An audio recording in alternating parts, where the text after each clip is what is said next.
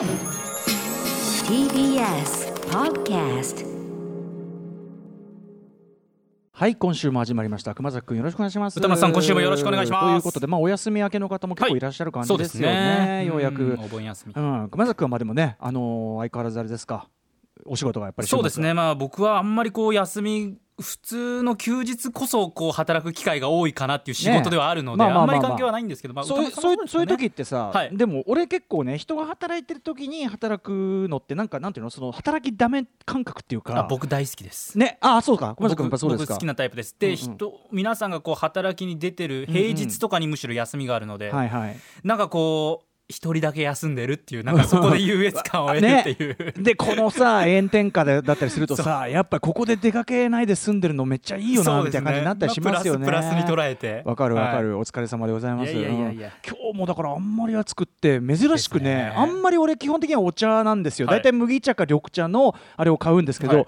く珍しくねなんかあんまり暑くて多分なんかこう思考力が鈍ってしまうんだけど、えどうしてもサイダー飲みたくって。ありますね。やっぱサイダー。水と水分とともに糖分の摂取っていうのも大事なんだよねきっとね。大事だと思いますよ。多分体が欲しがってるってことなのかな。あと熱中症だから塩分糖分はやっぱり取らないと、ねって言いますよね。うん。だからすちょっとサイダーごくごく飲みながらやってるんでね。あのゲップが出たら。あ 今な今飲んでるんですね、えーリアルタイムですはい。あのゲップがリアルタイムでボコンと出るかもしれませんけどもね。そういうことだと思ってお聞きいただけたら。お食事時なんで気をつけたいと思います、アフターシックスジャンクション Station.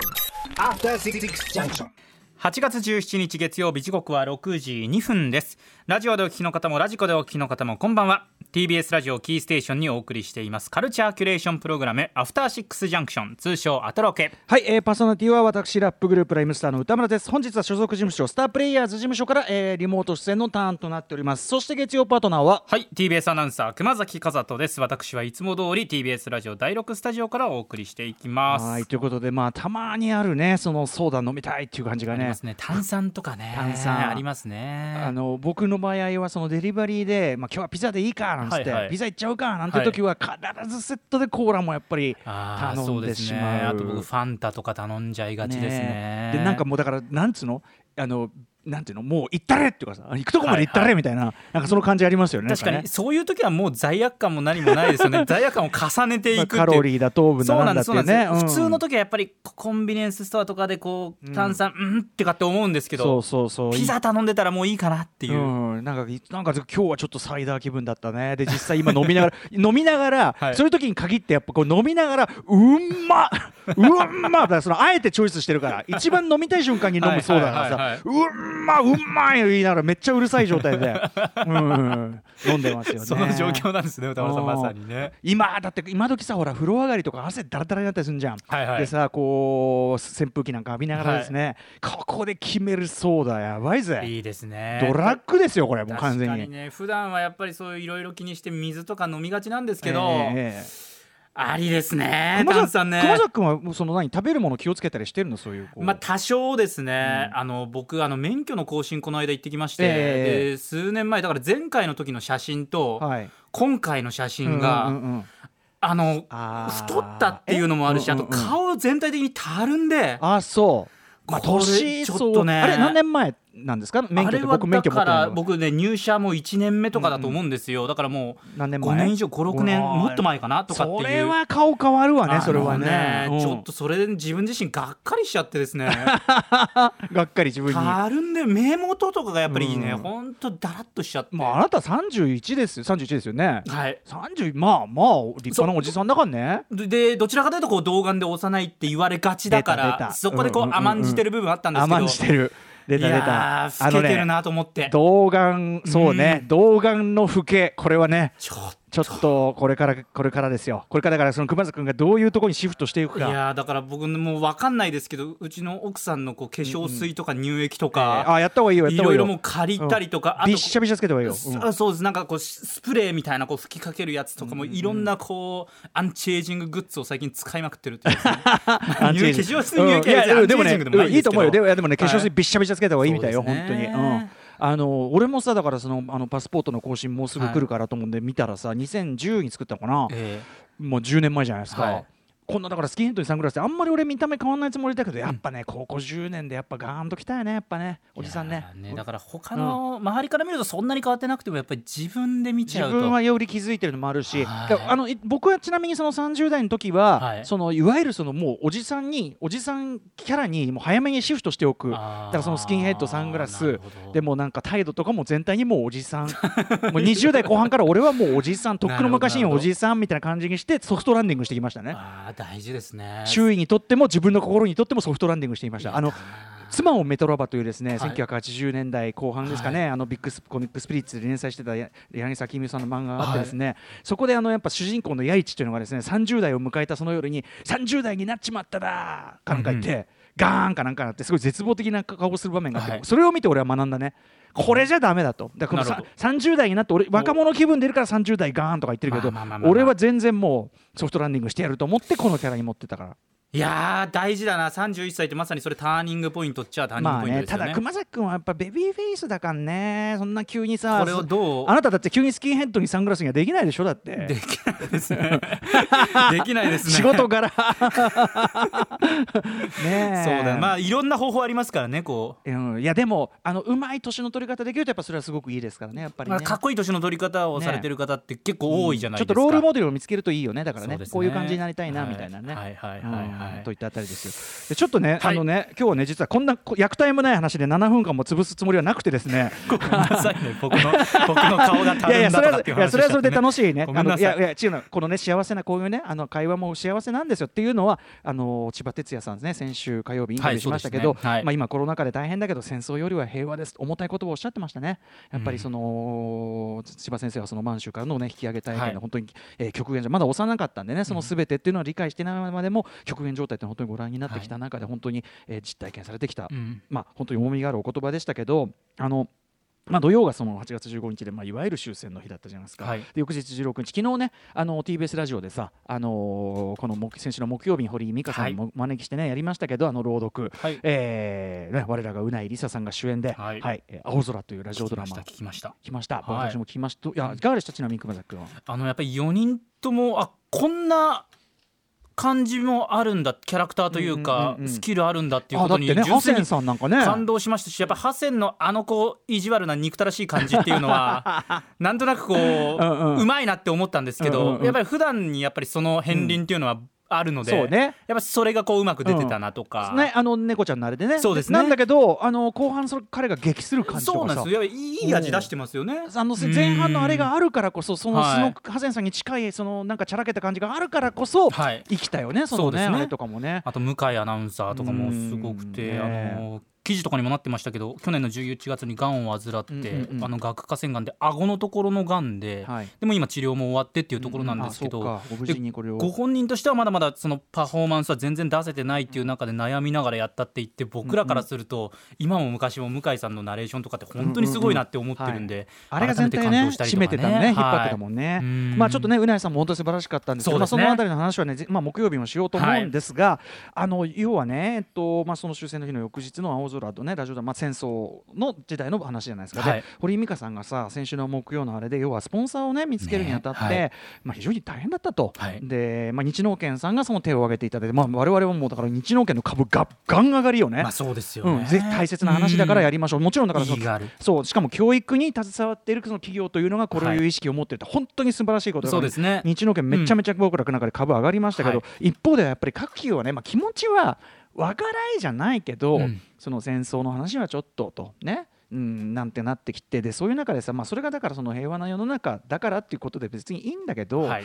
あのただねやっぱそのそういうところのが風化って風化ならまだいいいいっていうかよくないよ。風化じゃなくてええ。今問題なのはさ、はい。その例えば非常に歴史修正主義的なね、うん。あれが台頭してるってそこじゃないですか、はい。その戦争っていうのそのなんていうのかな恣意的な読み替えというかさ、うん。うん、であの実際に起こったこととかも含めてね。でそういうあれの中でそのまずあそのスポンサー手上がんないってそういうのも含めてなんかっていうのがいろいろなこととちょっと僕はつなげて考えちゃって、はい。まあ、例えば、ね、安倍さんのその終戦の日の談話で、ねあの歴史に向き合うという表現が消えましたと今年から、はい。とかえー小池百合子さんがね、まあ、何年も連続もそうですけどあのし都知事に就任してい最初の1年目以外は、えーまあ、間もなくね迫ってますけどあの関東大震災の時の、はい。えー朝鮮人の皆さんのねそのデマによる虐殺の追悼式に追悼文を送らないとか、はうーんというような流れっていうこれもこれも全てもう要するに歴史修正主義的な流れのタイトル。でそういうのがでやっぱさ僕も今こうやって喋ってて今声小さくなっちゃってるのは、はい。なんかやっぱその面倒くさいな怖いなっていう気持ちがちょっと共有されちゃってるっていうええこれがき非常に良くない危ないうん。よろしくない、はい。えーっていうふうにまあ自分でもすごく思ってだから世の中の空気が本当に良くない。で今週ちょうどあの大林信彦監督のその海辺の映画館ね、はい。あの私ムービーウォッチメンありますからやっぱりそのなんていうのかなで特にやっぱ戦争を直接ちょっと体験している世代がどんどんどんどん減っていく中で、これそういう世代が本当にね、えーまあ、皆さんお亡くなりになる時代になったりしたらこはいれどうなっちゃうのかしらんっていう、だからそこに接している時代の責任もあるじゃないっていうさその戦争を経験している時代の人たちを知っている世代の責任もあるじゃないっていう感じで、うん。まあ、僕のね両親なんかも完全にもうあのゴリゴリにその戦中戦戦前戦中経験してますから。はいなんで、えー、とよろしくないなと、でその例えばその歴史修正主義というかね、その歴史をちゃんと直視しない、僕は個人的には、個人的にはじゃないな、あの実際そうだろうと思うのは、歴史をその振り返って、例えば日本の負の歴史ね、さまざまな戦争でいろんな各地でね、あのやらかしてきたわけですよね。はい。っていうか、もうありとあらゆる意味で失敗してるわけじゃない、もう戦争としても失敗してるし、しょいわゆる植民地政策としても失敗してる、もう何もかも失敗してるわけで、そういうところに、ま、向き合わないで未来志向だなんて言ったって、俺ね、それ逆に、過去から逆にその過去から目を背けるものは過去から足を引っ張られる続けるだけだと思うのね。ん。っていうのふうに思うんです。現実そうじゃんと。だからその戦後処理みたいなその要するにあんまり仕切ってないからこういうねちゃんとできてないからこういうことになってるんじゃないかと思うんですよ。であのそれをね強くこうまた思うきっかけというのがですねこれ昨日ですね NHKBS さねあのこの熊崎君の NHKBS のさ今スペシャル番組すげえなんて話してたじゃん。でさちょっとまあ他の国の話になっちゃうけど、あの要はいわゆるホロコーストですねアウシュビッツの話で、はい。えっとねえっと昨日ずっと NHK の昨日ですか？昨日ね見てなかったな NHK のあれやってて、はい。えっとね NHK スペシャルアウシュビッツ死者たちの告白というのをやっててこれなどういう話かというと、はい。僕がえっとムービーウォッチメンであれ何年だ？2016ぐらいか、えーに映画表したサウルの息子という映画があって、そこで描かれていたえっとゾンダーコマンドっていう言葉でちょっと耳慣れないと思いますけど、アウシュビッツまあユダヤ人の人たちがまあねこうやって呼ばれてきて、はい。でまあ画質とか入れられて大量に殺されましたよね。はい。でっていうのを直接その例えば画質に入れたりとかその死体を片付けたりっていうのをそれもユダヤ人の人たちにやらしてたのね。うん。ナチスっていうのは。はい。でそれをやらせる係がゾンダーコマンドなんですよ。そのでっていうふうにあれで仕事でやらされてて、ええ。要するにその同胞たちをその七に送り込みなおかつ死体を処理し、しかもその物のようにですね、あの金歯を抜いたりとか物のように物を剥ぎ取ったりとか、はい。っていうことまで全部やらされてええ。当然その同胞たちから裏切るものって言われることもあるし本人たちだけもうん。本当にまあ生き残るためとはいえっていう感じでもう何度も死のうと思ったみたいなことをその証言で出てくる。でこれなんで証言っていうかというと「サウルの息子」というねその作品の中で僕も初めてして本を読んだりしてもうあまりのことにもうちょっと具合悪くなっちゃうぐらいで、えはい、あのあれだったんだけどなんかその飲んだコバンドをやってた人たちのメモが要するにその中でそんなの残せないじゃない、はいはいメモとかあとなんか決死のあれで撮った写真とか、ええ。そういうのが発見された。あー1575年。はいはい。でしかもまあその人たちは結局要はねすごい僕全然知らなかった事実がそこからその昨日のスペシャルか NHK の BS の番組から明らかになってて例えばうんとまあ、非常にまあとにかくあの中では要するに思考力がなくなってきちゃうとええ。ご飯もないし、はい。でまたナチがよく考えたもんでと言うべきかユダヤ人と一口には言うものの各地に要するにユダヤの、ね、人の人っているじゃない、はい。だから違う国その国とか違う言語同士のユダヤ人とかを組ませることで、お互いをこうなんていうかなあ仲間にさせないっていうあかー。でお互いを敵対視させたりとかそういうようなあれもあったりする。うんうん。えーでまあそんな中でもやっぱりじゃあそのじゃあ団結してその反乱を起こそうっていう動きがあったりもしちゃんとしたんですよね。ね。でもそれがやっぱりそう潰されちゃうっていううん。あれであるとかあとはそのポーランドのまあアウシュビッツポーランドにありますからね、はい。ポーランドの、えっといわゆる諜報員そのにを使ってスパイたちを使ってあの外にその今アウシュビッツでこんなこと要するに証拠隠滅が半端ないわけですよ。もう、はい。はい。あの骨一つ残んで川とかに流してもう要するに悪いことやってるの分かってるのねナチスも。でうん証拠隠滅のシステムもあるんだけど、はい。それも全部ゾンダーコマンでやらしてんだけど、あのーまあ、情報を外に、ね、伝えれば世界がこれを知れば何か動いてくれるだろうってことでポーランドのその情報員に伝えるんだけど、はい。それを連合軍側は情報を掴んでいながらこれもびっくりしたって握りつぶすんですよね。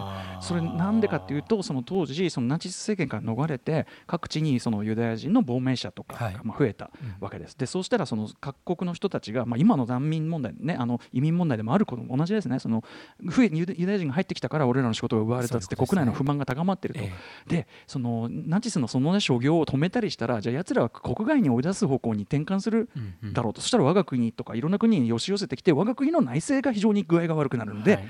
やめなかったことにしましょうみたいな、うん。そういうのも文書で分かっちゃってたりして。あで結局その生き残りの方とかもまあいらっしゃるんだけど、まあそのはい例えば反乱の失敗とかでみんな結局は殺されたりしてるわけですよね。うん。でその手記がを埋めてると。でもその手記に書かれてることがやっぱすごくってその要は後世の人がとにかくこれを読んでくれることだけが希望だと。それで知ってもらうことだけが希望だって書いてあってでまあこれからこういう形で75年かかっちゃいましたけど、でまだまだこの以外もメモはあるはずだからちゃんと調べてくれってこう書いてあるわけですよ。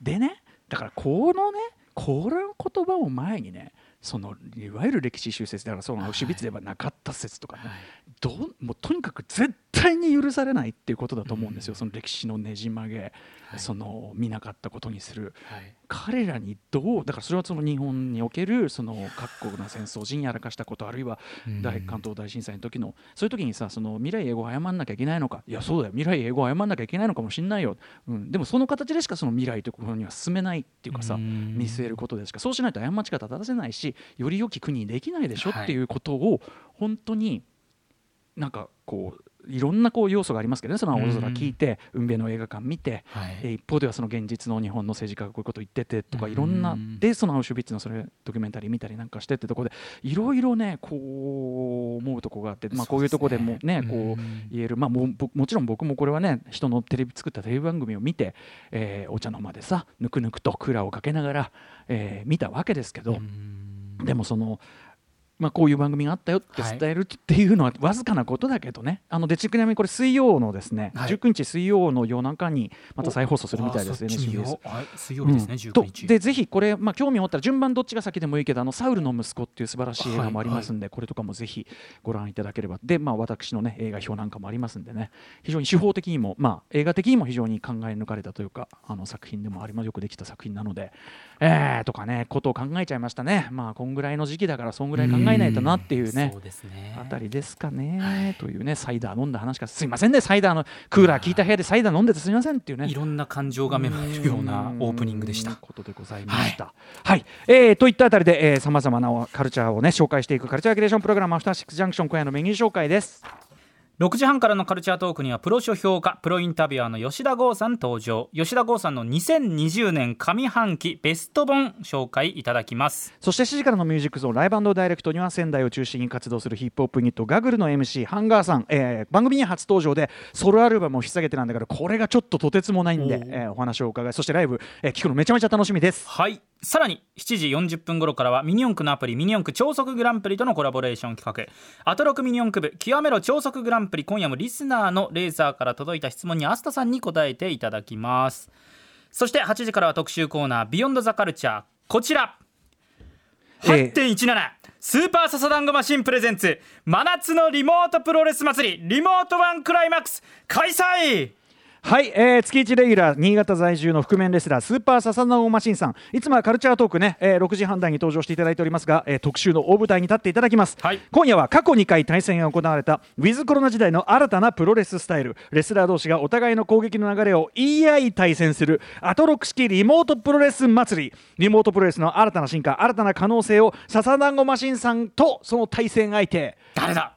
聞かせてくれます、番組では感想やリアクションなどリアルタイムでお待ちしています。アドレスは歌丸アットマーク TBS.CO.JP 歌丸アットマーク TBS.CO.JP まで読まれた方全員に番組ステッカーを差し上げます。あそうだ。一個だけさっきのさ、はい。一連のあのーそのお話歴史に向かい合う向かい合うとかね歴史のお話。あの先週辻田正則さんお越しいただいてさ、まあ記念碑特集めちゃめちゃ面白かったじゃないですか、あの辻田さんあの中でも触れられてましたけどあの共著で出された教養としての歴史問題っていうねあのこの本もあのめちゃめちゃこう今話したような話とめちゃめちゃ関連してそうじゃあ我々がどうしていくべきかっていうあたりにもあのつながっていく話なのでこちらの本もお勧めしておきたい、えー教養としての歴史問題、えー辻田さんも書かれておりますそんな感じでアフターシックスジャンクション行ってみよう Station.